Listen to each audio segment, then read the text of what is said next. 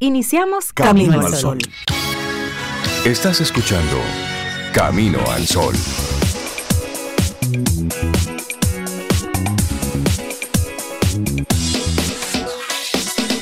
Comienza Camino al Sol. Muy buenos días y bienvenidos a Camino al Sol. Es lunes y estamos a 24 de julio, año 2023. Buenos días, Cintia Ortiz, Obeida Ramírez y a todos nuestros amigos y amigas Camino al Sol oyentes. Buen día. ¿Cómo están? ¿Cómo estuvo ese fin de semana?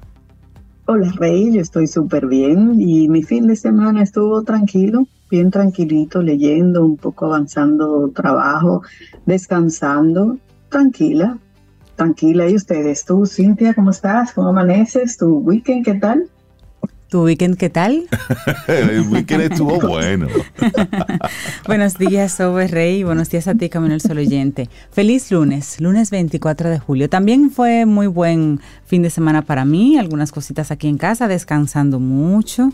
Debo decir, descansé mucho, pero después me, me cansé rápido. Todo lo que descansé, entonces me puse a hacer un par de cosas que me cansaron rápido. Pero ahí estaba, ahí estaba la energía guardadita para, para esperar ese momento. Movimiento. Claro, claro. De eso va. Una compensación hicimos ahí. Sí, eso. Muy bien. Tú sabes que hoy es un... Yo lo pasé bien, con, con mucho... Sí, fue un fin de semana que, que rindió para mucho. Dio para muchas cosas. Sí, sí, Rindió, sí. sí, rindió. rindió de esos fines de semana buenos. Y también donde hubo autocuidado. A propósito de que hoy es el Día Internacional del Autocuidado. Y me gusta que haya un día para esto, porque cada 24 de julio se celebra el Día Internacional del Autocuidado, que tiene como objetivo promover y mantener nuestra salud física y mental, cuidándonos a nosotros mismos.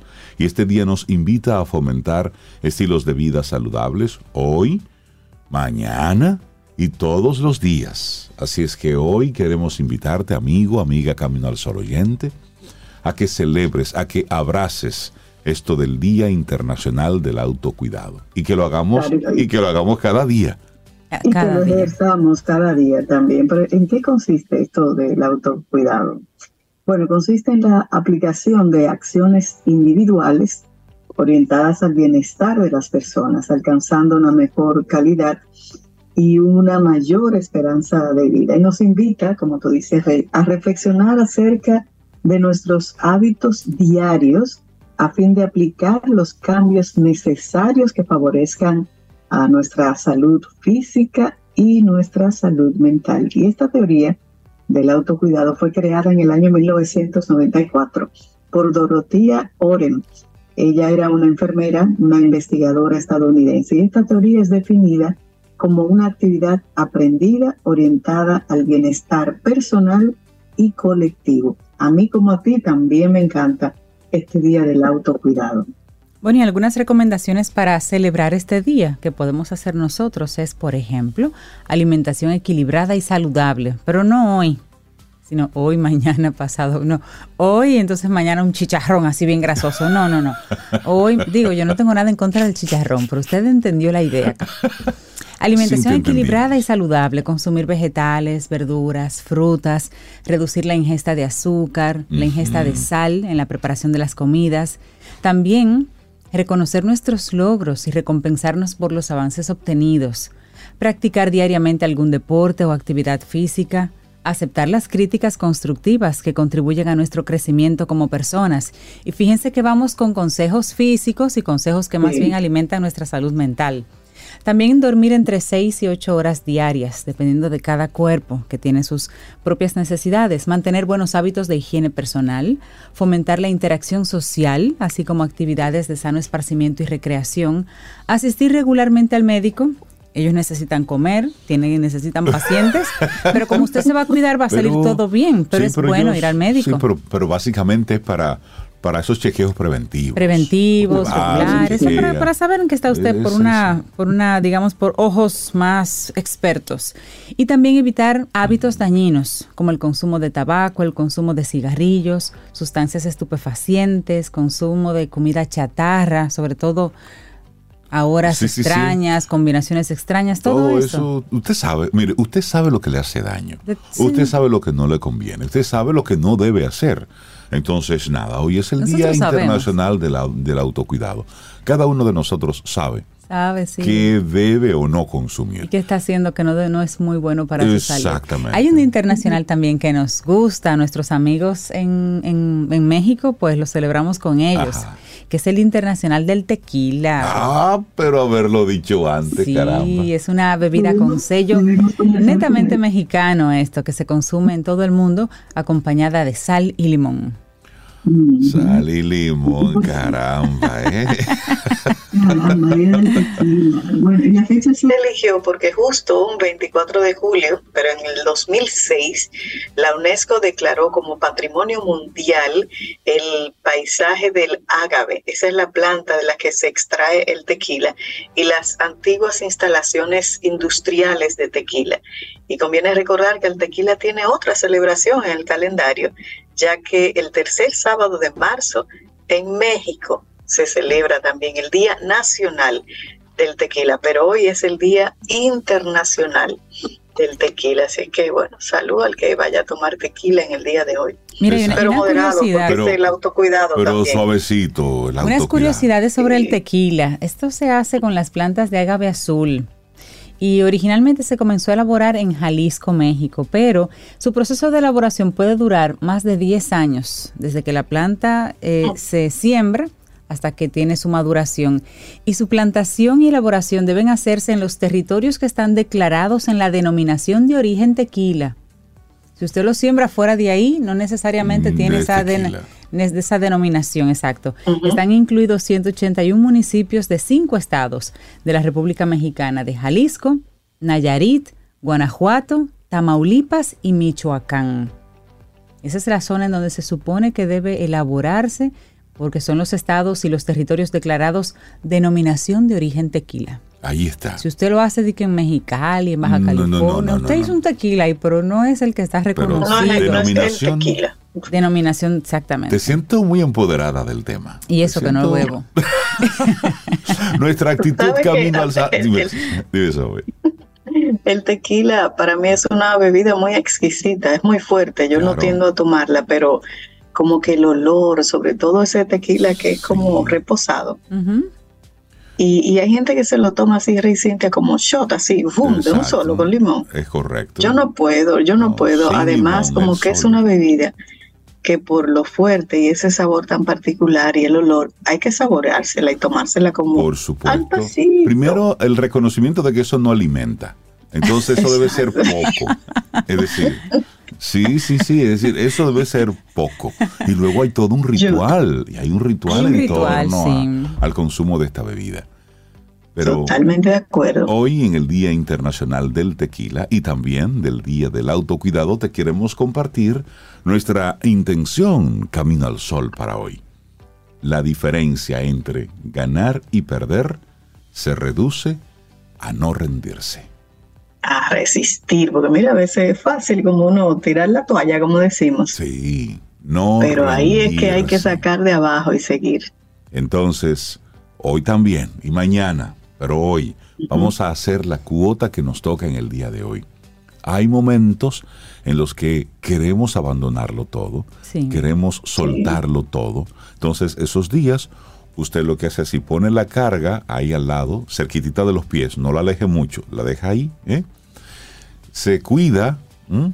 y si tiene que darse un tequilita, dése un tequilita tranquilo, pero respira profundo, se da cariño y al otro día usted de nuevo vuelve y coge su carga y le da para allá. Entendiendo como carga aquellas cosas, aquellos propósitos que tú mismo en algún momento decidiste eh, emprender. Es decir, ¿cuál es la diferencia entre ganar y perder? Bueno, darle cada día ese esfuerzo que hacemos, esa intención que le podemos a cada día de hacerlo distinto. Y a eso te queremos invitar en este lunes en el que son las 7:13 minutos en la mañana. Te recordamos que a través del 849-785-1110, ahí tenemos nuestro número de teléfono en el que tenemos una conversación directa. Es el número de Camino al Sol. Ahí puedes escribirnos y con muchísimo gusto siempre estamos atentos a lo que nos dicen nuestros Camino al Sol oyentes a través de este número. Y siempre conectamos a través de estación 97.7 FM y nuestra web caminoalsol.do. Todas las directrices, direcciones generales para conectar con nosotros. Y comenzamos con música. Dice, no hay perdedera ahí. pues comenzamos con música, ¿les parece? Sí, sí, sí. Y a propósito de, tequila, esta banda que nos encanta, Eagles, ellos hicieron hace mucho una canción que se llama Tequila Sunrise.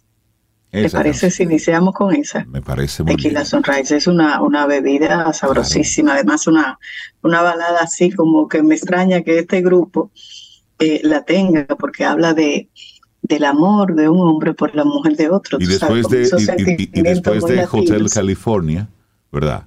Es decir, mira, y, por cierto, Sobe, para que me complazca más adelante con Don't Give Up de Peter Gabriel, a ah, propósito de nuestra intención en el día de hoy. Ah, no, pero eso es, tú sabes. Después de este, va esa. Eagles, Tequila Sunrise. Así iniciamos hoy Camino al Sol. Lindo día. Tomémonos un café. Disfrutemos nuestra mañana con Rey, Cintia, Soveida, en Camino al Sol.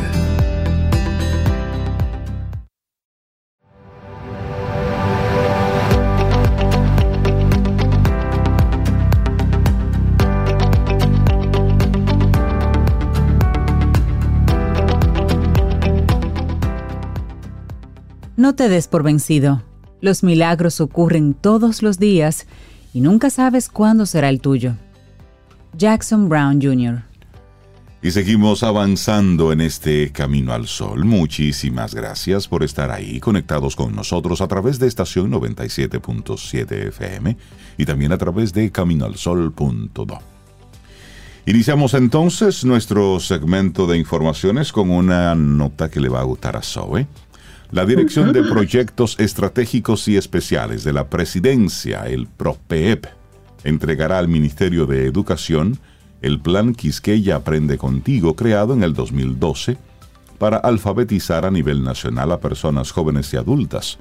Roberto Ángel Salcedo, quien administra esta dirección, explicó que a la llegada del nuevo gobierno en el año 2020, el programa generó algún nivel de dificultad motivado por la pandemia de COVID-19, ya que la alfabetización se realizaba de manera presencial y por el distanciamiento se vio comprometida. ¿Nosotros qué hemos hecho? Esa fue la pregunta. Y dice, en estos seis meses hemos preparado la salida de ese programa. No hemos hecho absolutamente nada en el mantenimiento del programa, sino preparar la documentación, todo lo que encontramos para ser transferido al Ministerio de Educación. Por tanto, en lo que respecta a nosotros de manera directa, no hay ninguna responsabilidad, expresó Salcedo. En su comparecencia en el diálogo libre, reveló que en este momento se espera la publicación de un decreto presidencial que modificará el 546-12 que creó el plan y que transferirá todo el Quisqueya Aprende Contigo al Ministerio de Educación. Y eso yo lo veo muy bien, porque en nuestro país tenemos una gran cantidad de duplicidad de funciones. Diferentes ministerios, direcciones, departamentos están haciendo funciones que no les compete.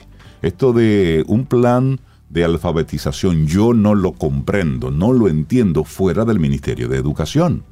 Es decir, Está muy bien el que haya sido una iniciativa inicial desde la presidencia, está muy bien, pero quien debe operar todo esto debe ser el Ministerio de Educación, porque se supone que es el área del gobierno que tiene todas las competencias para manejar un tema como este. Este es el primero. De, de acuerdo contigo, Rey. Nunca entendí por qué ese esa iniciativa estaba fuera de, educación. Nunca lo, entendí, pero bueno, qué bueno que va a donde se supone que debió estar desde un principio. Así es. Pero bueno, siguiendo con el tema de educación, siete planteles llevan 12 años en construcción en San Francisco de Macorís deterioro en las edificaciones y materiales a la intemperie es lo que se observa en los planteles escolares a medio terminar desde hace varios años en el municipio de San Francisco de Macorís. Parte de los materiales fundamentales para la construcción de las aulas ha sido sustraída por desconocidos, según indican comunitarios. Citan el caso del Oye Rey, el Politécnico, un Politécnico, tanto que necesitamos el caso del Politécnico Las Caobas en la carretera La Jaya, iniciado hace 12 años, siendo uno de los primeros proyectos de jornada escolar extendida, pero que aún permanece congelada en el tiempo. Otros seis centros educativos de este municipio se mantienen bajo la misma situación, entre ellos el Liceo Pedro Comprés, María Isabel Burgos, Escuela Eusebio Mansueta y la nueva edificación para la Escuela Larte, todas pertenecientes al Distrito Educativo 0705, mientras que del Distrito 0706 aún permanecen sin culminar la Escuela Adelaida Pérez, la Escuela Básica Loma de la Jaya y la Escuela Básica Urbanización Valdí. La información fue ofrecida por el presidente de la Asociación Dominicana de Profesores ADP en este municipio, el señor Robert Frías, quien indica que la terminación de estos proyectos resolvería las problemáticas de sobrepoblación y falta de cupos que al igual que otras demarcaciones sufre el sistema educativo de esa provincia. ¿Qué les parece? Qué barbaridad. Y eso que te quedaste ahí, pero luego el tema de los comedores escolares, eso pica y ah, se extiende. Entonces, es, es mucho de voluntad pero también es mucho de nuestra intención Camino al Sol de hoy. Darle seguimiento, no descansar, no desmayar. Si esto se detuvo hace 12 años, por Dios, ¿cuántos gobiernos han visto entonces estas edificaciones? ¿Cuántos gobiernos han visto ya? ¿Cuántos ministros de educación han pasado por esas edificaciones? Es constancia, es hoy, pero también es mañana y es continuar. Bueno, realmente. Censo de 2010 dio origen a conflictos electorales y esto es cambiándoles el tema. En las próximas elecciones se utilizarían estadísticas de 24 años atrás. El revuelo provocado por la decisión de la Junta Central Electoral de utilizar otra vez los datos del, noveno Censo Nacional de Población y Vivienda del 2010 para definir las candidaturas en las elecciones del próximo año plantea una contradicción con los resultados finales del padrón electoral de 2024, estimado en alrededor de 8 millones de votantes. La situación ya había provocado un conflicto en las elecciones 2016. En el actual contexto podría perjudicar a numerosas provincias del país al aplicarle las mismas estadísticas de 24 años atrás. Ocho de ellas ya sufrieron, por ejemplo, la pérdida de diputaciones en la redistribución aprobada por la Junta Central Electoral en los comicios de 2020. En esa ocasión, el Pleno de la institución, encabezado por Julio César Castaños Guzmán, dictó una resolución, la 01-2018, del 17 de enero de 2018, que estableció la distribución de diputados representantes del Distrito Nacional y las provincias para las elecciones del 17 de mayo de 2020. Con esta decisión, se redistribuyeron los 178 escaños de la Cámara de Diputados en base a la población por provincias, según los resultados del censo 2010, que arrojaron la población dominicana de 9.445.281 habitantes, mientras ya solo el total de inscritos en el padrón de la Junta se había elevado a 7 mil a 7 millones, perdón, 7 millones 529 mil 932 votantes. La redistribución aumentó la provincia de Santo Domingo siete escaños más y pasaron de tener, pasamos de tener 36 a 43 escaños.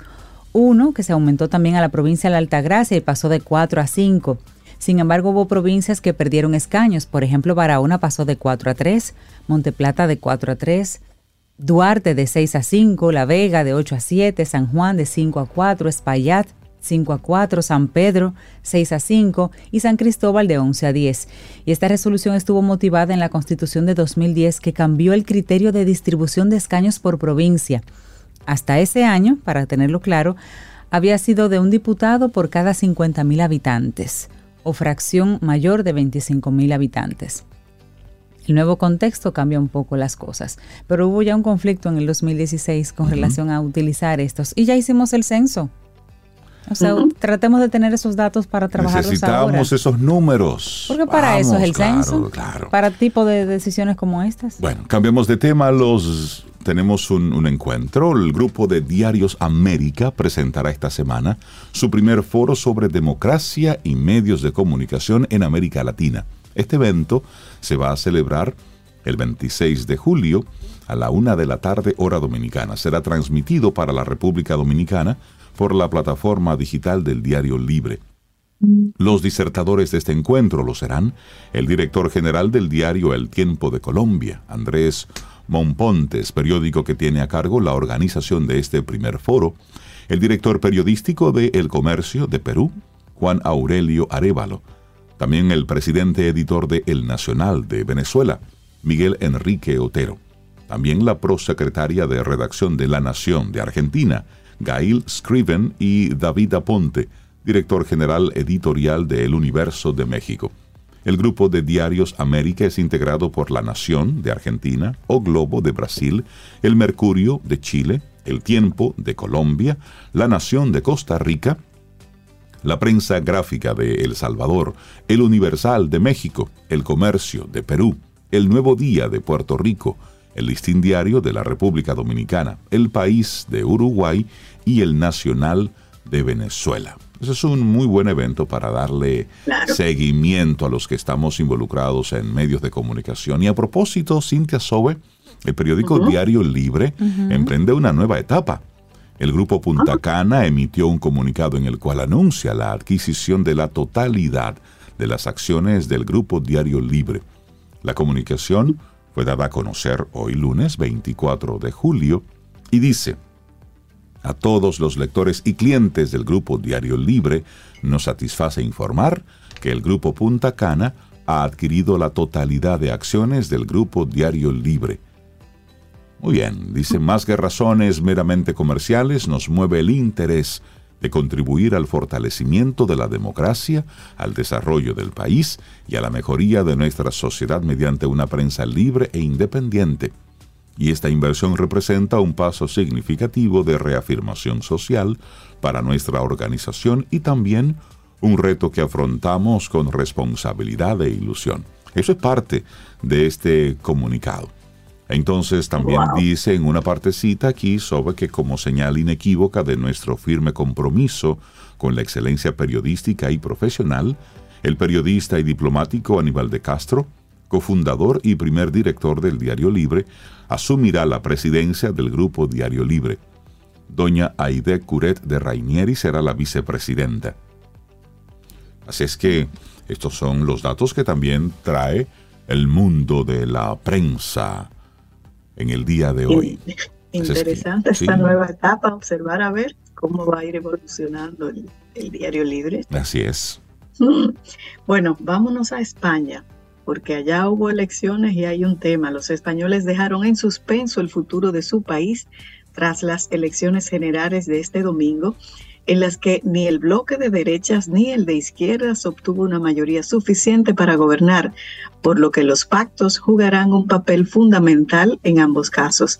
El conservador Partido Popular, PP, de Alberto Núñez Feyó, fue el vencedor con 136 diputados escrutando más de 99 mil votos, mientras que los socialistas del PSOE del ahora presidente del gobierno en funciones, Pedro Sánchez, sumaron 122 escaños. La formación de ultraderecha Vox de Santiago Abascal perdió 19 escaños en estas elecciones y se quedó con 33 diputados en el Congreso, mientras Sumar la coalición de izquierdas encabezada por la vicepresidenta segunda del gobierno y ministra de Trabajo Yolanda Díaz se situó como cuarta fuerza con 31 escaños, cuatro menos que los que obtuvieron sus antecesores Unidas Podemos en los anteriores comicios. Con estos resultados, ninguno de los dos bloques de izquierda y derecha sumaría la mayoría absoluta que en España está fijada en 176 escaños. Interesante ahora lo que va a pasar en España, que siempre en estas previo a, estas elecciones hubo muchos encuentros, tú sabes, con, un componente de, de, crisis entre ellos muy alto, entre izquierda, derecha, el Vox siempre ahí con sus altísimos temas conservadores. Eh, ahora a ver lo que va a pasar. Hay que darle seguimiento. Pero ahí habla de una sociedad totalmente dividida. dividida. Ahora mismo dividida, dividida. Eso es muy difícil cuando una persona, cuando un partido gana con tanta, con tanta oposición, digamos, cuando está tan, tan reñido, porque a veces, a veces hasta queda la, la, duda quién realmente ganó y cómo va a poder eh, contemplar y tener la, la participación de esa contraparte tan alta eh, y opuesta. Y lo, lo, lo que se tenía previsto, lo que se esperaba era que el PSOE sufriera, tú sabes, casi un decalabro, que perdiera, y, todo lo contrario, todo lo contrario. exactamente. ahí está. Sumó dos diputados, no perdió, sumó dos. Sí, sí, sí, ¿no? El mundo de la política. bueno, cambiamos de tema y vamos a Estados Unidos. Y es que Elon Musk presentó hoy lunes un nuevo logotipo de Twitter ya Twitter no es un pajarito azul. Ya se acabó eso de palomita acabó el pajarito azul que daba mensajitos. Vámonos, ¿con qué entonces? Con una X. Una X. en blanco y negro. Y eso es lo que va a sustituir al famoso pajarito azul de Twitter dentro de su campaña de cambio de imagen de la plataforma que compró, recordemos, por 44 mil millones de dólares el año pasado. Y él puede hacer con eso lo que él quiera. Mira lo que él pagó. bueno, Musk sustituyó su icono en Twitter por una X blanca sobre fondo negro. Publicó una foto del diseño proyectado sobre la sede de la compañía en San Francisco y todos los transeúntes pues ahí se enteraron de primera mano de ese cambio. la X se veía hoy lunes en la parte superior de la versión de escritorio de la red social, aunque el pájaro todavía dominaba la app para celulares, el pajarito todavía salía. Pero dice él, pronto diremos adiós a la marca Twitter y poco a poco a todos los pájaros, tuiteó Musk el domingo había recibido, él había pedido ideas a sus seguidores y escogió esta, que es como art deco minimalista. Muchas personas especialistas en marcas, estaba eh, mirando en, algunas entrevistas, dicen que el valor de una empresa es la confianza que hay detrás de su marca. Y que, por ejemplo, mal que bien, el pajarito azul ya tenía una confianza, vamos a decir así. El ellos tienen ahora que gastarse un dinero en volver a crear ese, esa sensación de, de seguridad y de confianza en esta X, que por demás dicen los expertos no representa algo claro. La X puede ser cualquier ah, cosa. Entonces, ¿qué nuevo trae Twitter? Yo solamente, cualquier cosa. Entonces le voy a dar solamente un dato. En el año 1999, él fundó una compañía llamada X.com, una firma de servicios financieros en Internet que es ahora conocida como PayPal. Es decir, la X ha estado acompañando a Elon Musk desde hace mucho tiempo. Recuerden que SpaceX es precisamente como se llama esta empresa que ha revolucionado todo lo que tiene que ver con la exploración espacial. Y entonces ahí él tiene una X. Entonces, si a él le gusta la X. Y hablan de que Twitter ya no va a ser tanto como solamente un mensaje, sino algo más transaccional. Sí, el mundo no es como era hace dos o tres años y esto cambió. entonces, entonces con, con, esto él está marcando también ya una diferencia. Además, Twitter ya venía arrastrando una serie de, de fracasos, de, de mala prensa, pero también ya eh, dice él que no tiene sentido mantener esta red social tal cual como se conocía anteriormente. Así es que ya Twitter se va. es Twitter. Ya, ya es otra cosa. Laboratorio Patria Rivas presenta En Camino al Sol, la reflexión del día.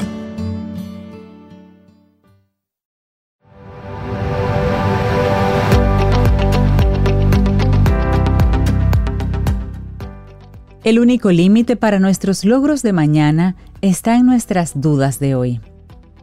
Franklin D. Roosevelt.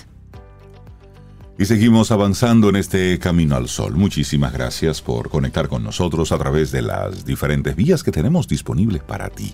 Estación 97.7 FM, también caminoalsol.do y nuestro número de teléfono en el que estamos conectados ahí siempre, el 849-785-1110.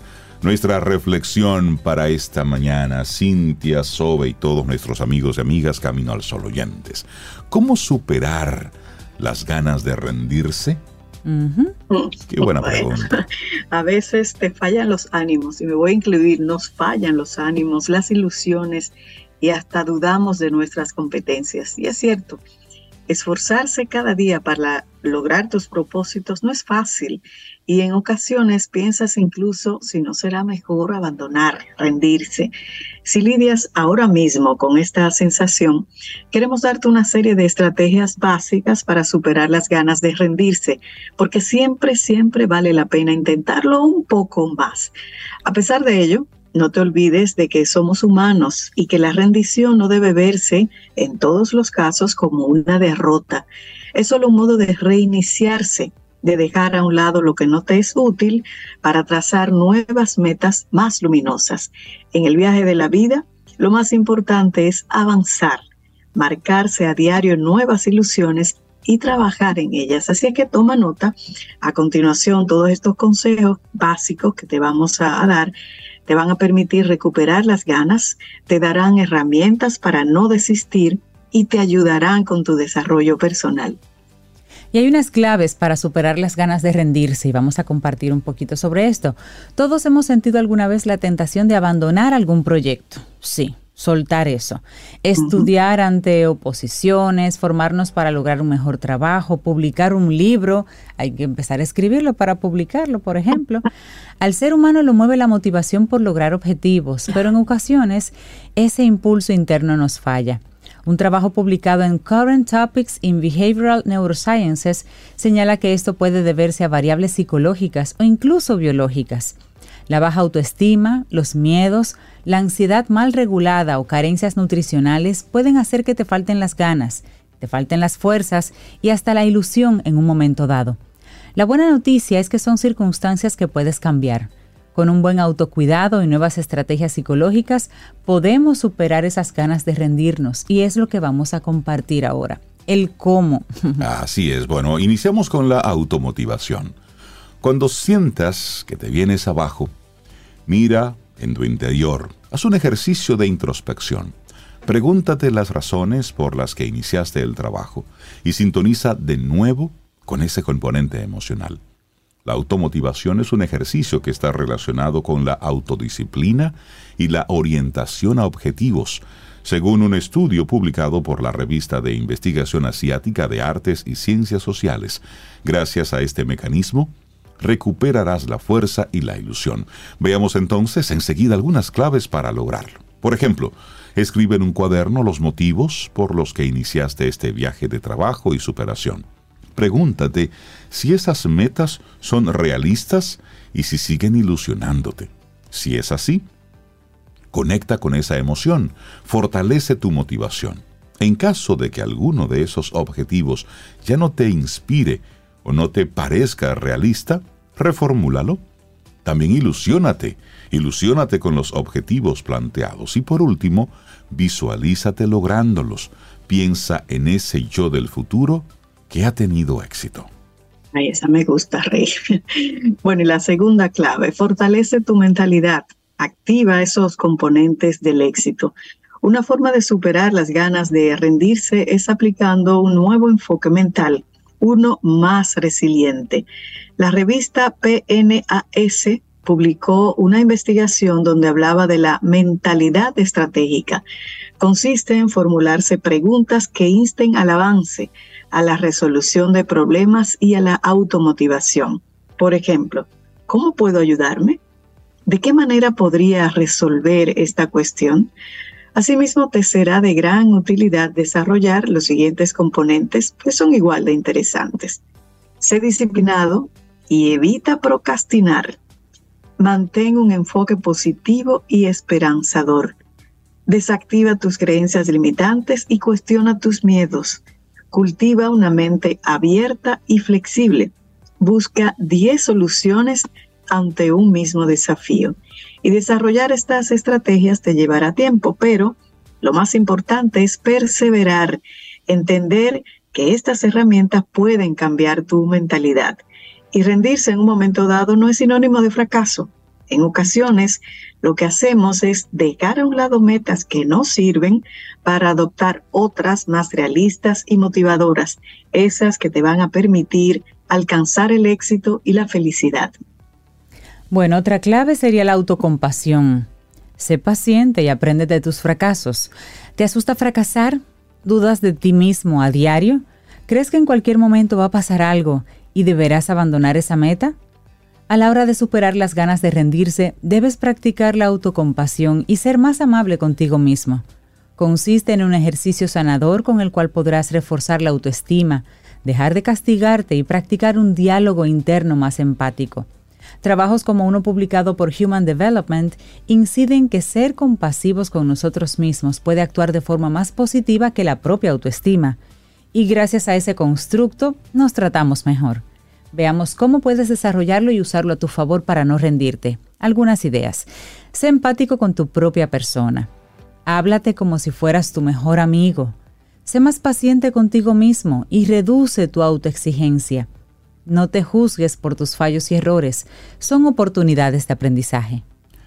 Y luego, si seguimos en esa misma línea, evita comparaciones. Lo que hagan o digan otros no importa. Una de las causas que más inducen a la rendición se suelen focalizar en las figuras de tu entorno. Puede que tu familia, amigos o pareja dude de que puedas lograr ese objetivo. Es más, es posible que te compares con ciertas personas y te digas que no tienes las mismas competencias. Hay variables sociales que pueden inducir el deseo de abandono. Para que evites este tipo de dinámicas psicológicas, te proponemos desarrollar unas claves que te darán autoprotección. La primera, aprecia las palabras de apoyo, pero no des valor a las que te critican o te están poniendo en duda. Otra, Evita compararte con los demás. Recuerda que cada persona es un mundo, tiene su propia historia y también sus circunstancias.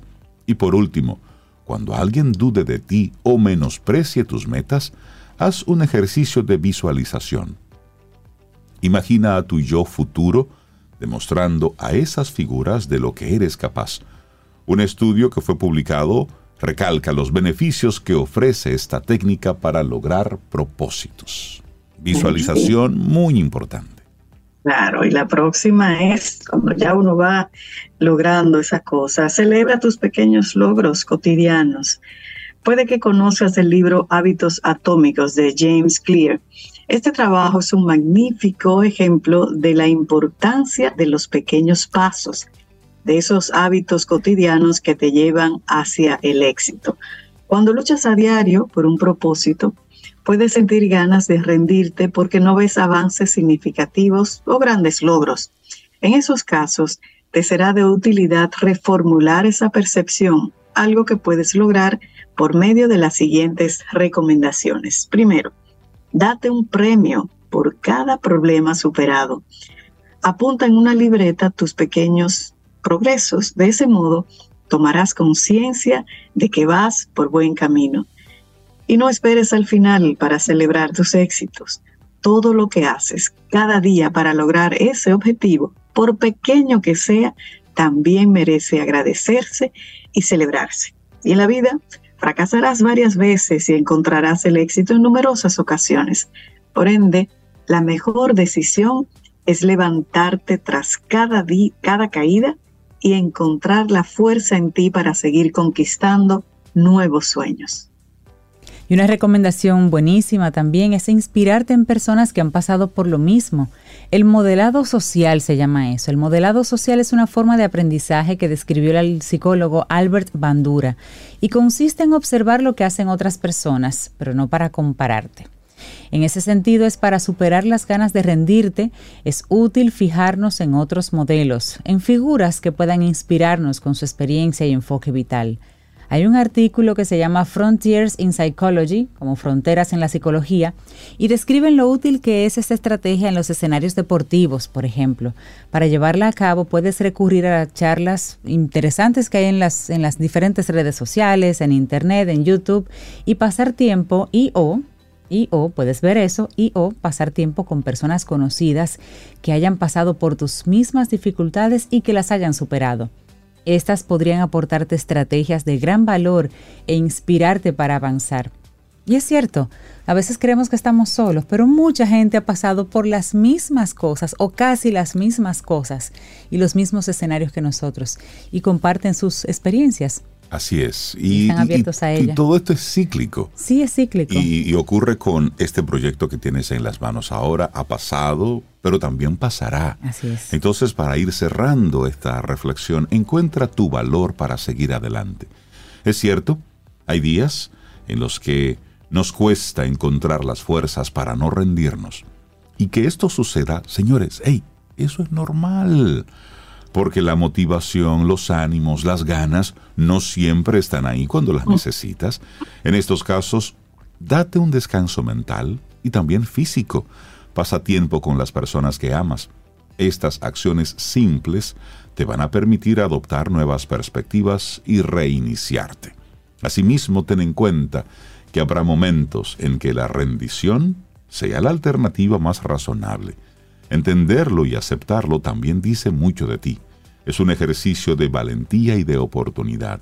Son instantes en los que debes reformular propósitos y eso también es emocionante. Lo decisivo es disponer del coraje para seguir adelante en cualquier circunstancia. Esa es la clave principal. El coraje. Wow. ¿Cómo superar las ganas de rendirte? Un escrito de la psicóloga Valeria Sabater que compartimos aquí hoy lunes, lunes de no rendirse, aquí en Camino al Sol. Laboratorio Patria Rivas presentó En Camino al Sol, la reflexión del día. Para iniciar tu día, Camino al Sol.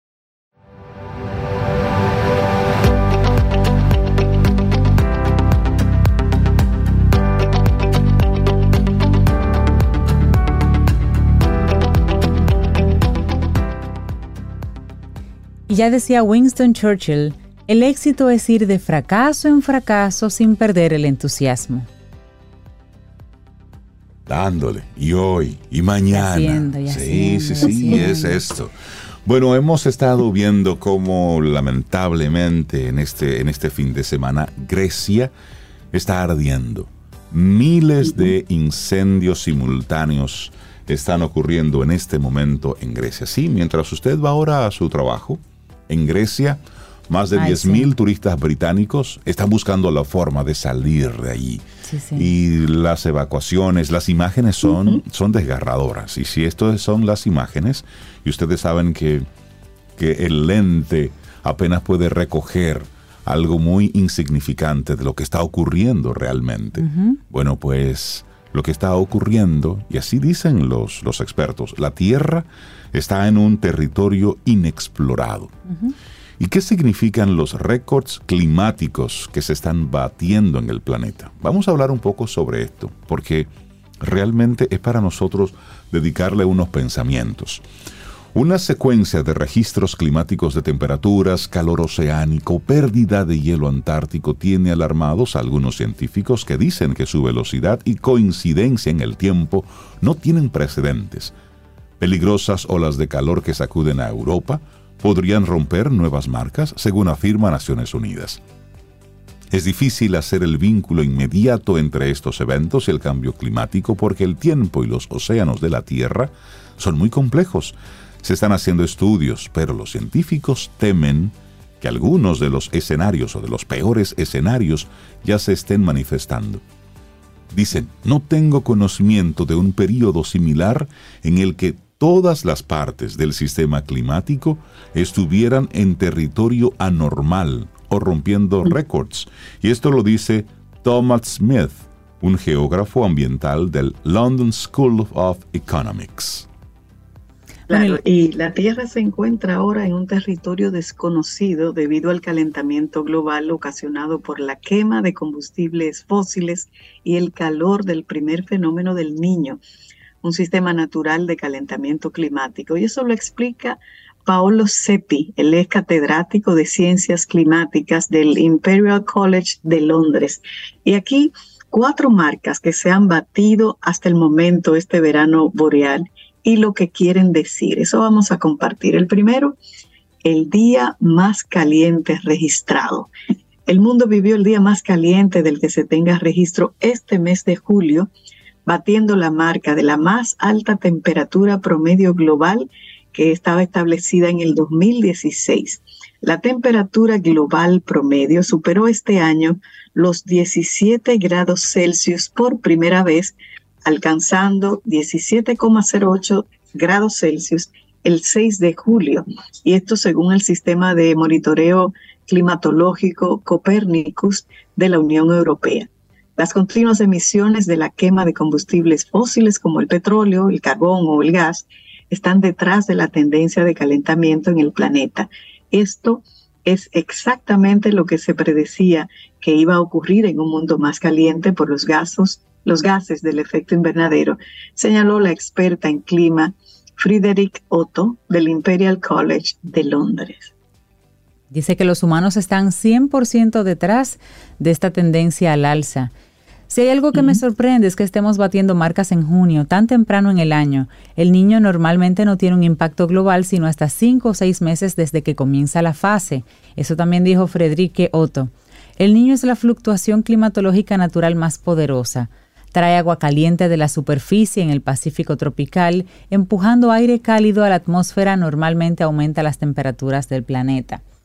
También, Sobe, tú hablabas del día más caliente registrado, pero también está el mes de julio.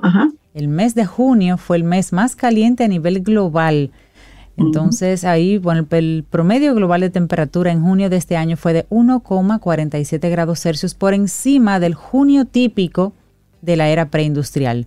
Los humanos empezamos a inyectarle gases de efecto invernadero a la atmósfera cuando empezó la revolución industrial en el 1800. Estamos por el 2023. Cuando se le preguntó si el verano boreal de 2023 es lo que él hubiera pronosticado hace una década, Smith respondió que los modelos climáticos son buenos para predecir tendencias a largo plazo, pero menos buenos a la hora de pronosticar los próximos 10 años.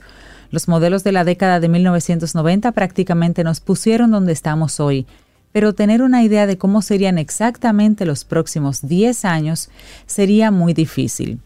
Las cosas no se van a enfriar, digamos. Mm, y eso es para que nosotros nos ocupemos. Y estamos hablando de olas de calor marinas extremas. Este, este es otro plano.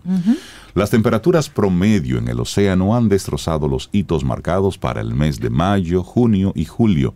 Se está acercando a las temperaturas más altas que jamás se haya registrado.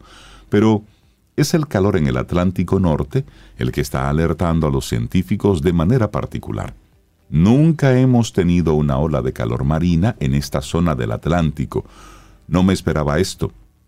Así dice Daniela Schmidt, profesora de Ciencias de la Tierra en la Universidad de Bristol, en el Reino Unido. En junio, las temperaturas en las costas de Irlanda estaban entre 4 y 5 grados Celsius por encima del promedio, algo que la Administración Nacional Oceánica y Atmosférica clasificó como una ola de calor marino categoría 5 o más allá de extrema. Atribuirle directamente esta ola de calor al cambio climático es complejo, pero es un trabajo que se está llevando a cabo, dice la profesora Smith. Lo que está claro es que el mundo se ha calentado y los océanos han absorbido la mayor parte de ese calor de la atmósfera. Nuestros modelos tienen una variabilidad natural en ellos y todavía están apareciendo cosas que no habíamos previsto, o al menos todavía. Ella enfatiza el impacto que esto tiene en los ecosistemas marinos, los cuales producen el 50% del oxígeno del planeta. Y para usted, amigo, amiga Camino al Sol oyente, que se pregunta, ¿por qué en Camino al Sol estamos dando tantas vueltas a esto? Lo que pasa es lo siguiente. Aquí está el origen de todo. Hoy sale en los diarios como la tarifa energética se ha disparado a propósito de un consumo mayor del servicio de electricidad a propósito de un mayor uso del aire acondicionado que utilizamos para enfriarnos de manera artificial. Pero eso tiene un impacto, un impacto directo. La semana pasada hablábamos de cómo hay una serie de empresas que están buscando la forma de poder explorar el fondo marino para la producción de energía. Es decir, Todo esto que estamos viendo, sí, aunque usted no lo crea, tiene un impacto no en nuestra vida futura, no, no, no, es en lo que hoy estamos experimentando. Miren, hace, hace como mes y medio fuimos a la playa, fuimos ahí a Valladolid y yo me sorprendía de la temperatura que tenía el agua en la playa. Usted va a la playa a refrescarse. Y cuando yo entré a la playa, Sobe, yo decía, pero es que esta agua está caliente. Sí, sí, sí. Yo me siento como Eran que aguas estoy... termales. Yo como, siento, como un víver en un sancocho. me siento que estoy como en una sopa. De verdad. Me sentía como que me estaba bañando en un sancocho. Y eso tiene que ver con el calentamiento de los océanos del mar. Eso, eso no es normal y nosotros como ciudadanos tenemos que observar y sobre todo a esto meterle mucho, mucho cerebro, mucho de razón, más que, más que de, de pensar que no, eso está por allá, no, no, no, eso está aquí y nos No. está impactando. Y hay, hay otra marca de la que estamos compartiendo aquí que han roto este año las- lo- los numeritos de otros. Y esta se refiere a los niveles del hielo antártido, que cada vez están más bajos. ¿eh? El área cubierta por hielo marino en la Antártida está en mínimos históricos para julio. Oigan bien, falta un área alrededor de 10 veces el tamaño de Reino Unido y eso en comparación con el promedio entre 1981 y 2010. Las campanas de alarma están sonando para los científicos a medida que tratan de encontrar el vínculo directo con el cambio climático. Un mundo que se calienta podría reducir los niveles de hielo antártido, pero la dramática reducción actual también podría ser causada por condiciones climáticas locales o corrientes marinas, y eso lo explica la doctora Caroline Holmes del British Antarctic Survey. Hace énfasis ella en aclarar que no es solamente otra marca que se bate, se destrozó y hace mucho, dice ella. Esto no se parece a nada que hayamos visto antes en julio. Es un 10% más bajo que el mínimo anterior, que es enorme. Lo llamó otra señal de que realmente no entendemos el ritmo al que está cambiando el clima. Bueno, y finalmente los científicos creían que el calentamiento global iba a afectar el hielo antártico en algún punto, pero hasta 2015 evitó la tendencia global de los otros océanos. Podríamos decir que caímos por un barranco, pero no sabemos qué hay en el fondo de ese barranco, dice. Yo creo que esto nos ha tomado por sorpresa por la velocidad con la que ha ocurrido. Definitivamente no es el mejor de los escenarios en el que estamos presenciando ahora, es más cercano al peor escenario. Con certeza podemos esperar que estas marcas se batan cada vez más a medida que pasa el año y nos adentramos en 2024, dicen los científicos. Pero sería un error llamar a lo que está sucediendo un colapso climático o un calentamiento descontrolado. Y eso sigue advirtiendo Frederick Otto. Estamos en una nueva era, pero todavía estamos a tiempo de asegurar un futuro habitable para muchos. Y cada vez que los científicos hablan de lo terrible que estamos, esa es como la línea de cierre, pero estamos a tiempo, pero estamos a tiempo. Y de verdad estamos a tiempo. Yo espero que, que no llegue ese día en el que ellos digan, ya que dejen, no hay decir, tiempo". dejen de decir eso. Sí, sí, sí, sí. Son las 8 o 12 minutos en la mañana de este lunes. Estamos arrancando la semana. Recuerda nuestra actitud, nuestra intención camino al sol para hoy, que debemos, debemos tenerla como bandera. Diferencia entre ganar y perder se reduce a no rendirse.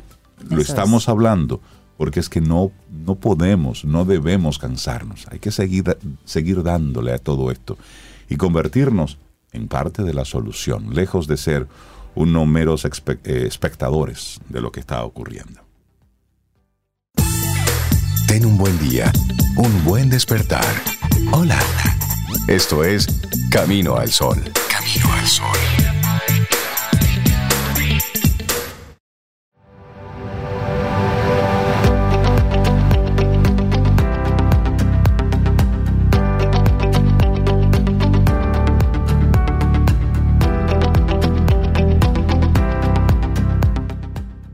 El coraje no siempre ruge, no te dice.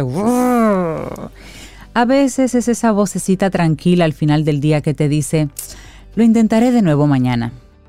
Mary Ann Radmaker. Y nosotros seguimos avanzando en este camino al sol. Me gustó cómo, cómo hiciste lo de lo A del los león. efectos. Sí.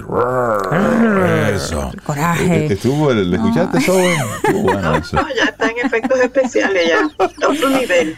No, me gusta mucho eso que no, que no, que no le quitemos el valor a la vocecita, porque es la vocecita que te dice, tú sabes que mañana otra vez, tranquila, mañana otra vez. Exactamente. Totalmente de acuerdo. De eso, de eso va todo esto. 8, 19 minutos y estamos muy contentos de, de establecer de nuevo el contacto con nuestra buena amiga María Ten, porque ella, ella es María Ten, licenciada en Mercadeo, tiene un máster en gestión estratégica por la Pontificia Universidad Católica Madre y Maestra y sobre todo es colaboradora querida aquí en Camino al Sol. Así es. Y viene siempre a hablarnos de, de marketing digital, de, de las cosas novedosas que están ocurriendo. Eh, hoy yo sé que ella tiene mucho tema con la X, la nueva X de, De Twitter. de Twitter.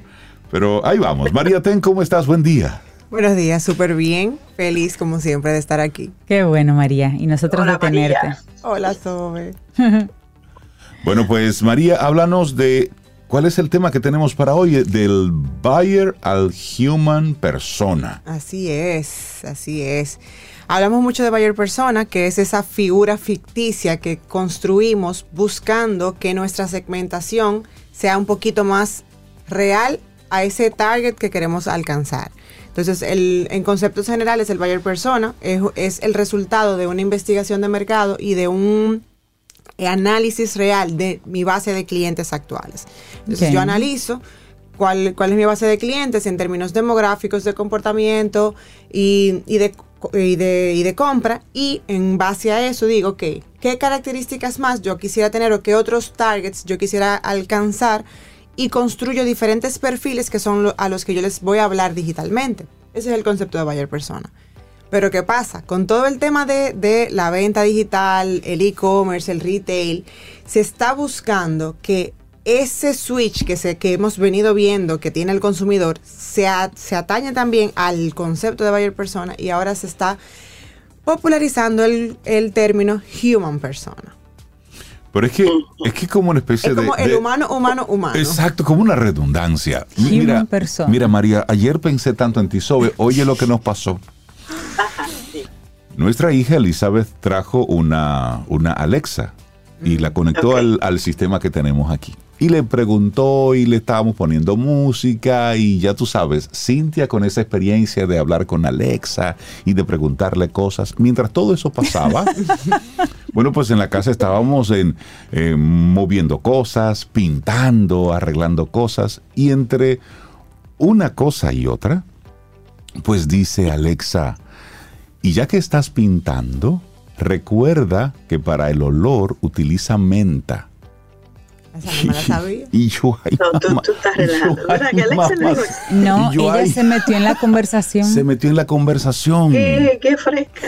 Y Es yo, otro di- nivel y ya. yo dije, yo, eh, eh, hazme el favor, desconéctame. Sí, sí, sí, porque ya ahí Sí, porque ¿Qué? es que Se llega- metió en la conversación familiar. Sí, porque llega un- hay un punto donde Wow. está bien que tú le preguntes de forma específica. Pero meterse. Así Pero meterse no. Está Entonces fuerte. tú me, que está- me estás hablando del human, human persona. Digo yo, pero espérate, espérate. Hay que espérate. salir corriendo. Yo. María, dime, No, ¿qué no, es esto del Porque ya human sabemos persona? que nos escuchan, pero por favor Pero no se metan Nunca en la conversación. porque Guarda las Pero ni formas. permiso pidió No, se metió. No, no. Ah, y ya que estás ya que pintando, estás pintando. yo hice silencio absoluto. Sí, pero te fuiste a buscar la menta.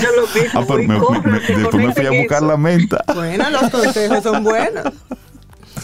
Bueno, mira, eh, la, la diferencia es muy básica. Ok. Básicamente el buyer persona está más orientado a la compra medio compulsiva, más directa. Entonces es como, es un, es un cliente que planifica sus compras, investiga mucho más, es omnicanal, o sea que puede empezar la compra en una tienda pero terminarla online o viceversa, busca oportunidades, descuentos, ofertas y demás, o sea, está más enfocado a ese proceso retail tradicional que estamos acostumbrados. Ahora con el switch es, es más un tema de cómo afecta y cómo cambia ese proceso de compra. Un human persona busca más inspiración que producto en general. O sea, como que no es que sale a buscar el producto necesariamente, pero si se topa con algo que para él le aporta o que siente que le va a ayudar a tener un proceso de compra sin fricciones, pues entra ahí.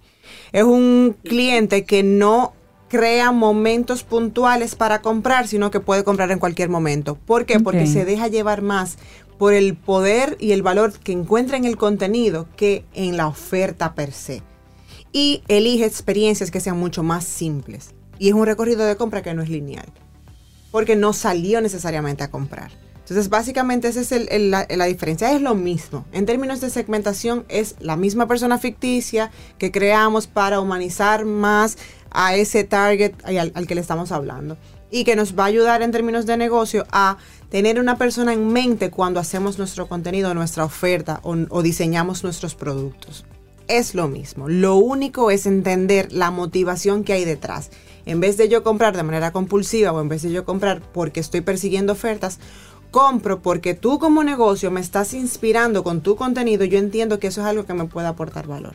Eso está, eso está interesante. Y yo, yo me inscribo más por esa línea. Sí, porque como, como comprador, como consumidor, a mí no me gusta que me vendan.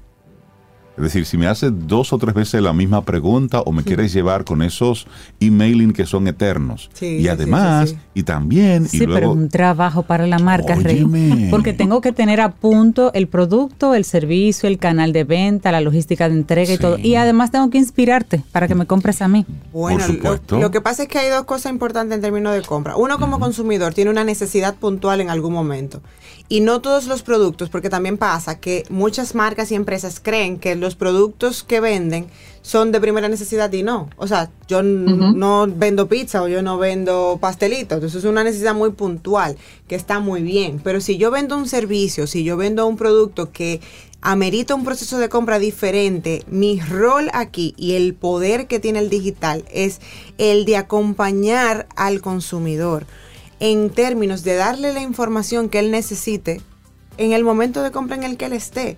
Porque al final eso es lo que estamos buscando, es salir de la venta masiva y de esa venta eh, agresiva y que agobia, porque realmente eso agobia, y buscar construir ese proceso de compra que esté basado en autenticidad, que esté basado en confianza, que esté basado en contenido de valor para que el usuario no se sienta agobiado y entienda que realmente tú le estás aportando algo. Oye, interesante, pero, pero vuelvo, vuelvo y digo que sí, realmente implica que ahora la persona, el cliente se involucre en hacerte entender el valor que tiene mi producto. O sea, ya el producto solo no, no te deja saber ese valor. Yo tengo que de alguna forma explicártelo, exponértelo. Claro, es que estamos hablando también de, de la gran vitrina del mundo, que son las, las redes, la web. O sea, ya yo compito no con el cliente que está, no con la otra persona que ofrece lo mismo que yo, que está en, aquí en Santo Domingo también. Yo estoy compitiendo con alguien que está en Honduras, con alguien que está en Guatemala, en Estados Unidos, en y- China. y Con el mundo. Claro, y, y ese es precisamente el gran paradigma que, que- que debemos tener. Tú sabes que ahí es donde, donde yo insisto con, con algunas marcas y con algunos productores locales, productores dominicanos, que tienen todavía como su gran mercado a Haití. Es decir, y está muy bien, son nuestros vecinos, sin embargo, es una, es una mirada totalmente limitada. Sí, Cuando hay sí, sí. todo Claro. un Muy débil mundo, también. Hay todo un mundo que puede ser perfectamente tu cliente, Totalmente. nuestro cliente. Totalmente. Y El Caribe, por ejemplo, todas las exactamente. islas del Caribe que están cerca. Siempre Es- digo, busque las analíticas, vea de dónde lo están siguiendo, porque ahí puede Claro. haber una oportunidad importantísima de tú explorar un mercado nuevo. Y Exactamente. te lo está dando la, la realidad, o sea, la data real de lo que tú estás viviendo a nivel digital, ya sea en tu web o en tus redes sociales. Además, eso te da a ti una, una visión de mercado. Nosotros amamos República Dominicana. Es decir, yo estaré aquí mientras el universo me lo permita. Es decir, yo he hecho mi pleito desde aquí. Ahora bien, hay un mundo fuera de aquí que está dispuesto a comprar lo que yo vendo. Entonces, ¿por qué quedarme solamente con la cantidad limitada de personas que me pueden comprar aquí? Y ahí es donde viene entonces la apertura de miras.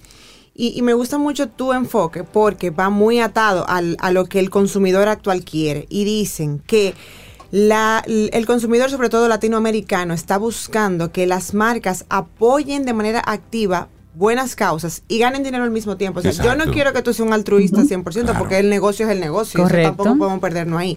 Pero que tú de manera auténtica puedas abrirte a apoyar, a expandirte a nuevos mercados, a buscar cómo brindar una experiencia mucho más simple para que tu negocio siga siendo rentable y que tú puedas brindar mejores oportunidades.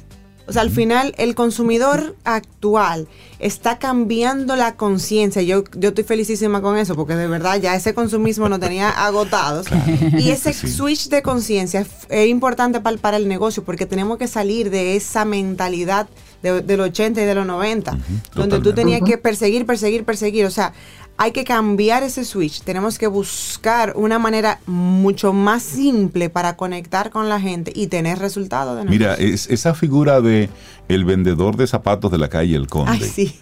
Todavía hay muchas empresas que lo tienen. Es decir, tú estás pasando, apenas miras de, de soslayo, miras una vitrina y de inmediato, ¡vup! Varias personas detrás de ti, casi hablándote por el brazo para que entres en la tienda. No, no, no dame, dame un chance. Es- es- esa fórmula cambió, pero 100%. todavía hay empresas que siguen con ese, inclusive hasta la misma forma de, de la publicidad. Eso de, de que la publicidad es por repetición. Mire, usted me puede poner mil veces el comercial y si no le voy a comprar, no le voy a comprar. Es Es decir, hay que hacer, hay que plantearse una forma distinta de la misma publicidad, de la forma de tú presentarme tus productos y servicios. Es así, hay gente que sigue creando contenido en redes sociales enfocado únicamente en vender. Y vender es un objetivo, obviamente que es un objetivo, pero no debe ser el único objetivo.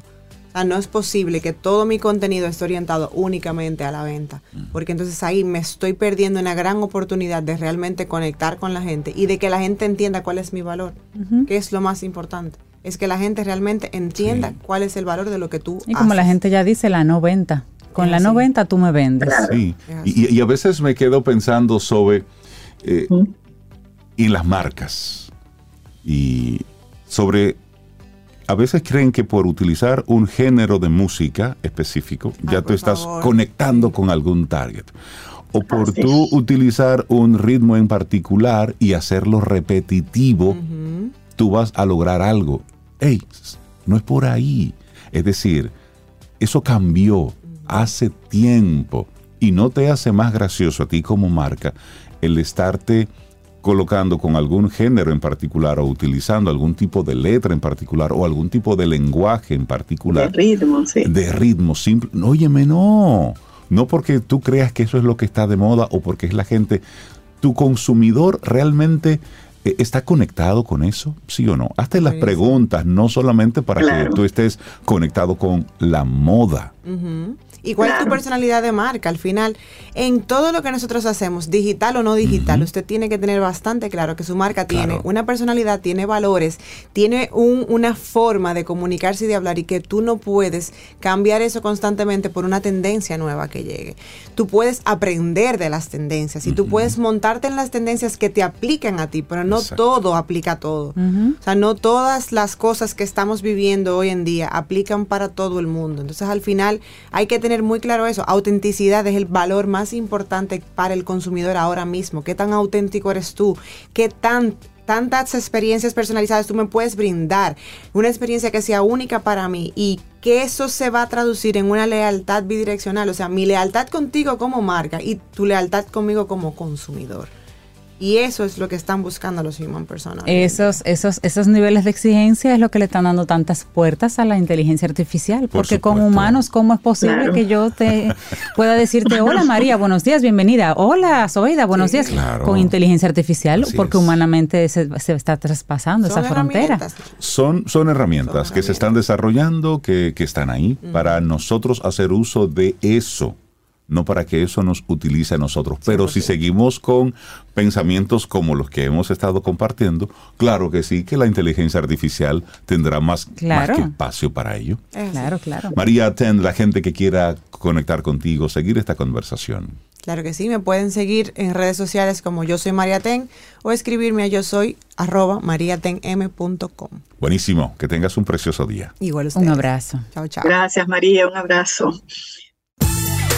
Ten un buen día, un buen despertar. Hola. Esto es Camino al Sol. Camino al Sol.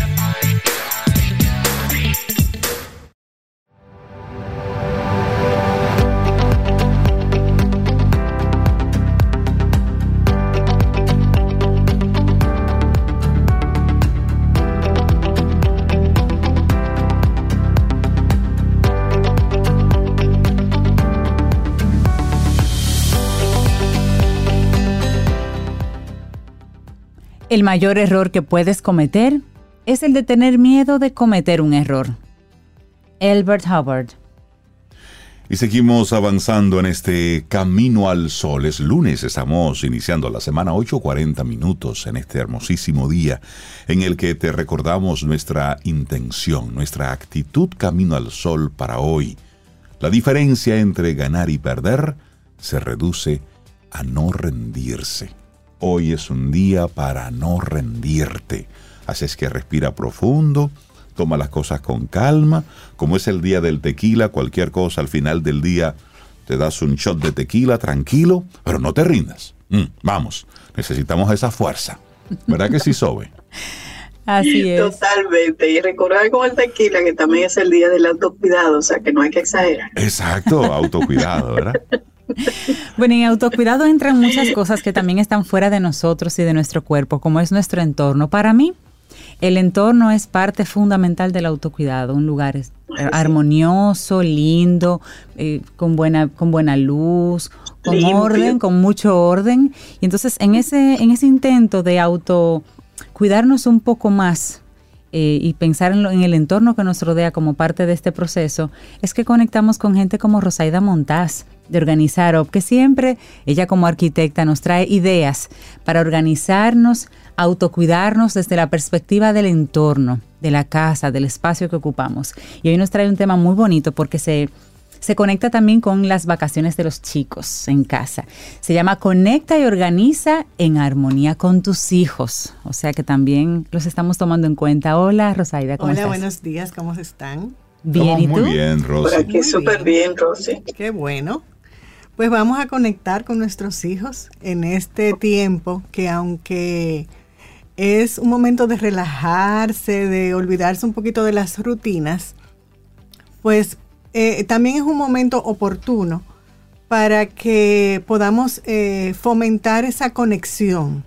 Es un momento de relajarse y poder eh, intercambiar ideas con nuestros hijos, eh, dedicarle ese tiempo de conversación, de hacer actividades que, que nos acerquen más y que no estemos en ese corre, corre, corre, corre que nos lleva el, el- el día a día durante la, la época escolar y también que coincide con, pues, con nuestras labores de, de trabajo y todo eso. Pero sí, yo creo que también es muy importante porque en esto es una oportunidad de decirle a nuestros hijos y a nuestras hijas que el autocuidado, que el cuidarse también implica cuidar el entorno, o sea, esa habitación.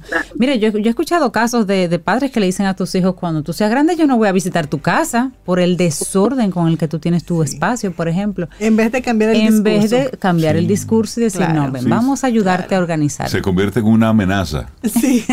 Pero la pregunta es, tu papá eres el que está formando, tu mamá eres la que está formando esa criatura. Entonces, si es desorganizado, ajá, ¿es culpa del niño Sí. o es culpa de que tú como papá, mamá, no sabes gestionar ese proceso de aprendizaje? Y muchas veces esperamos que ellos actúen de una manera, pero ellos no tienen el conocimiento. Entonces nos corresponde a nosotros como, como padres, pues comenzar a fomentar esas tareas y esos hábitos para que ellos vayan adquiriendo esas habilidades que nosotros queremos que ellos tengan. Entonces, algo bien importante que yo quiero resaltar en ese momento de conexión es crear esos espacios individuales con cada hijo. Porque muchas veces cuando tenemos más de un hijo, pues creamos actividades en conjunto. Y siempre en conjunto y siempre en conjunto. Pero cada persona es diferente.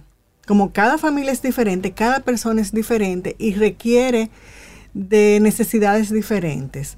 Entonces, esa conexión de mamá, hijo, mamá, hija, papá, hijo, o sea, eh, esa individualidad, pues vamos descubriendo cuáles son sus aptitudes y cuáles son sus habilidades para poder entonces fomentarlas y potenciarlas.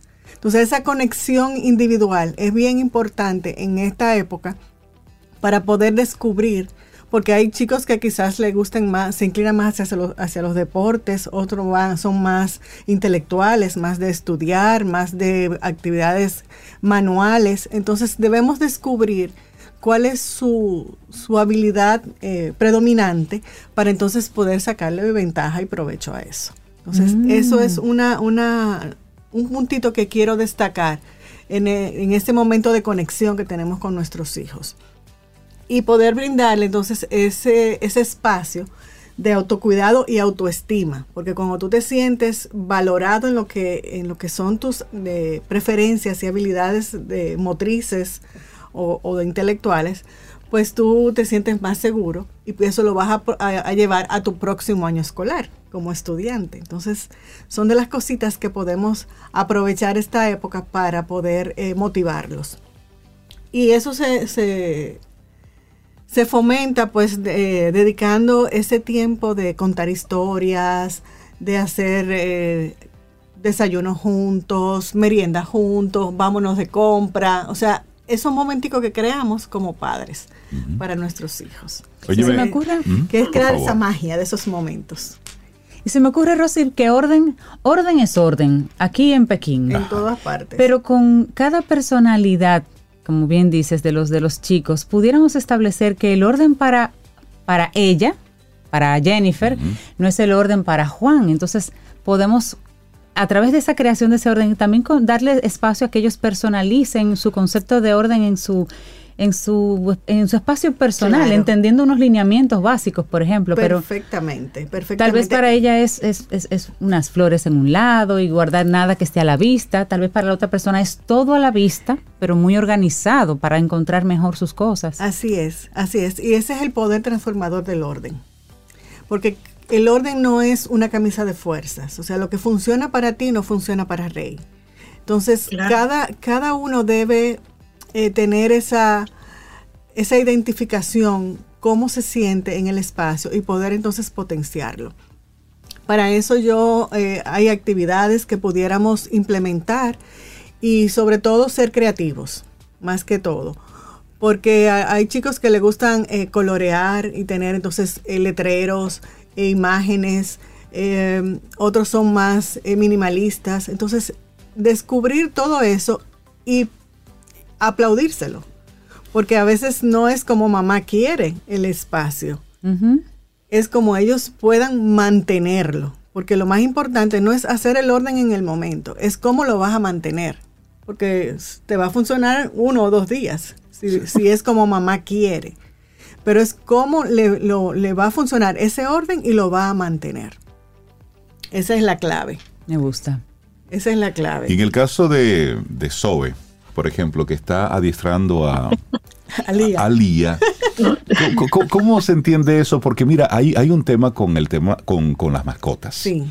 Dentro de la dinámica del hogar. Porque te, te lo puede poner muy hermoso o armónico, precioso, pero también te puede ocasionar un caos. Entonces, ¿cómo involucrar a los hijos en ese proceso de mantener el orden junto con el tema de las mascotas? Sí. Mira, eh, para eso yo establezco eh, que hagamos rutinas y, esa planificación semanal.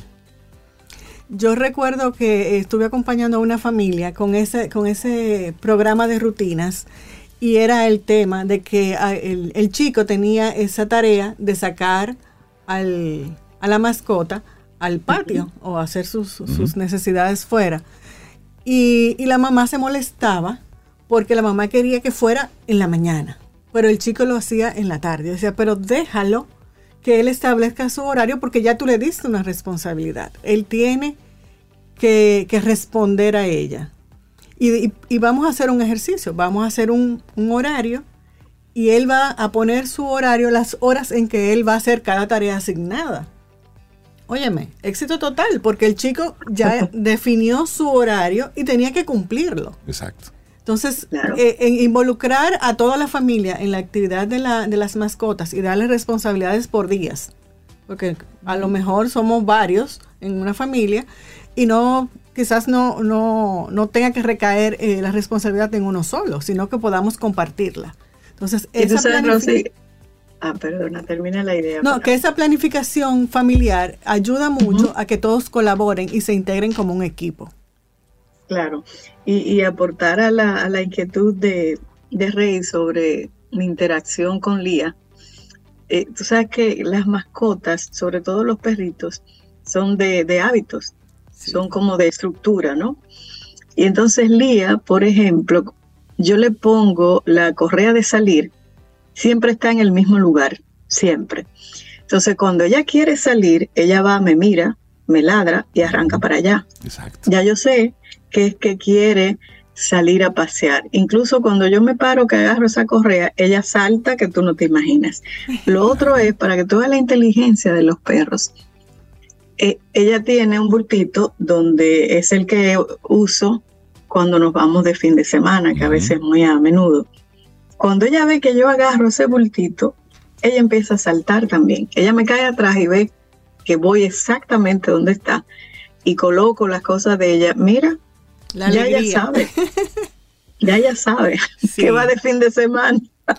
Imagínate si eso, si eso lo hacemos con las mascotas, nuestros hijos pues Correcto. pueden también adquirir hábitos eh, igualmente. O sea, eh, el, el ser humano es un... Puede eh, ser un incentivo, Rosy. Claro. O sea, si el sábado vamos a salir, mientras más temprano tenemos la casa recogida. Exactamente. Claro. Y eso es uno de los puntos que yo quería también ¿Verdad que sí? resaltar, que, es que tenemos que celebrar esos pequeños logros, porque Sí. a veces que eh, buscamos que arregle la habitación completa.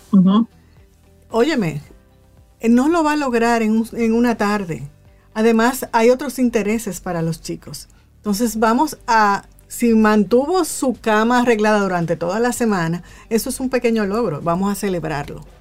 Si arregló la ropa que se lavó y la guardó en sus gavetas, eso es otro logro. Entonces, vamos a ir a desmenuzar esos logros para poder celebrarlos y celebrarlos en familia con una actividad en conjunto, que eso, bueno, pues cada hasta nosotros como adultos debemos proponernos metas de lograr y que, y que nuestros hijos vean ese modelo, o sea, que nosotros como padres seamos organizados para que tengamos hijos Ah, sí, porque no nos Y- y, luce. y también, Rosy, ser, ser sensatos. Papá, mamá, si tú has estado arreglándole la cama al niño, o has sido la señora que ha estado arreglándole la cama al niño, no esperes que de, de un momento a otro él comience de forma espontánea a hacerlo él o hacerlo ella. No, eso es un proceso que debes educarlo y eres tú el que debes entrar a la habitación y explicarle cómo eso se hace y luego ponerle la tarea, asignarle, pero también tu mamá, tu papá. Acompañarlo. Sí, y si el niño ve que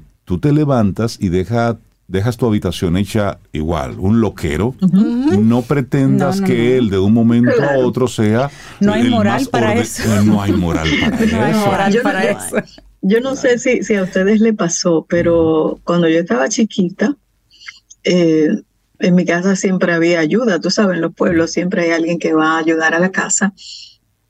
Pero mi mamá no permitía que nadie nos arreglara la habitación ni la cama. Nadie. Teníamos que hacerlo nosotros, bien o mal, pero teníamos que hacerlo nosotros. Así no es. ninguna de las chicas que estaban ayudando. sí, igual, de hecho yo recuerdo costumbre. que en mi casa había un todo un calendario de actividades. Y era visible qué me tocaba a mí hacer los lunes, qué actividad le tocaba a mis hermanas y ahí íbamos porque era la forma de poder No, gestionar. y era maravilloso porque ustedes eran siete y siete días de la semana Claro. estaba cuadradito eso. Pero cada día nos tocaba algo. Claro. Si había un día que me ser. tocaba fregar al mediodía, pero había otro día que me tocaba fregar en la noche. Había un momento que era el de la lavadera de la ropa. Es decir, había un calendario y nadie podía alegar ignorancia. Claro. Todos leíamos y eso estaba puesto ahí. Así es. Ahora los muchachos no hacen nada. Señor, era la maricondo de la época. Sí, sí, que, madre querida, te mando un abrazo y sí, sí, sí, toda aquella época yo la recuerdo perfectamente. Sí, y- Ay, el día de lavar la nevera. Ay, el día de limpiar los calderos. Y eso era Y el día de una, echar agua, que era Claro. ¿no? eso Y era, eso es y- una queja, pero al final... pero era una actividad familiar. Exacto. Sí, Eso sí, no lo hacía, no lo, no lo hacía ella, no. Era una actividad familiar. Y aunque hay Sí, ayuda, hay, cada, hay que responsabilizar a los chicos de, Sí. de- de las actividades del hogar. Porque a final de cuentas, muchos se van a estudiar fuera. Correcto. Muchos se van, eh, los que viven en el interior vienen quizás a, a- a la ciudad, a Santo Domingo, a, a hacer otras actividades, a estudiar.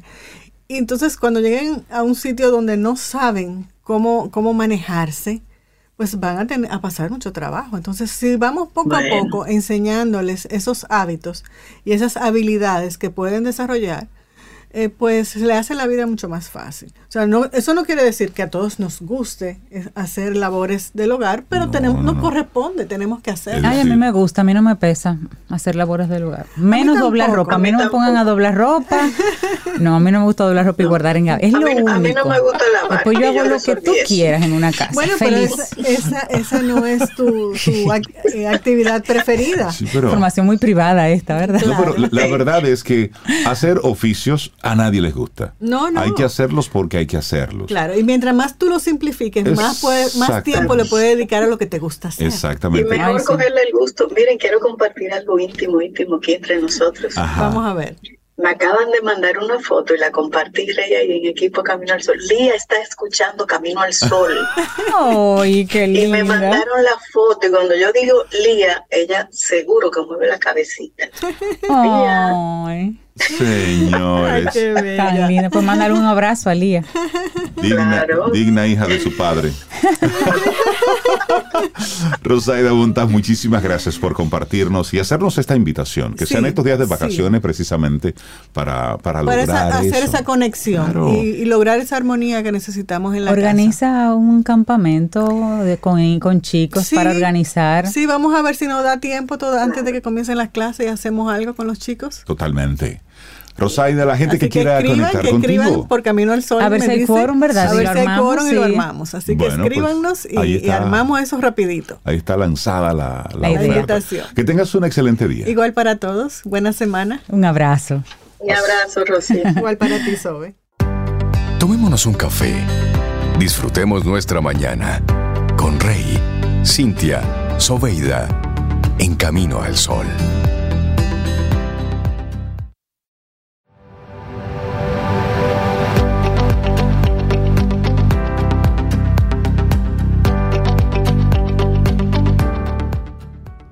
El único lugar donde el éxito viene antes del trabajo es en el diccionario.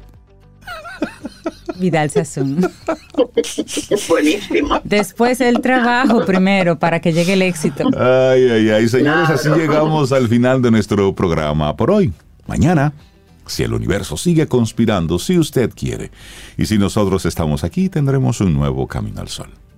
Así será. Y un saludo muy especial para Lía, que cuando yo menciono su nombre me dicen que mueve la cabecita. Ay, tan hermosa, Lía Lía. Bueno, vámonos con esta agrupación Sounds of Havana se llama, interpretando a Joan Manuel Serrat con la mujer que yo quiero. Así nos vamos. Qué Lindo belleza. día. Hasta mañana. Y esperamos que hayas disfrutado del contenido del día de hoy.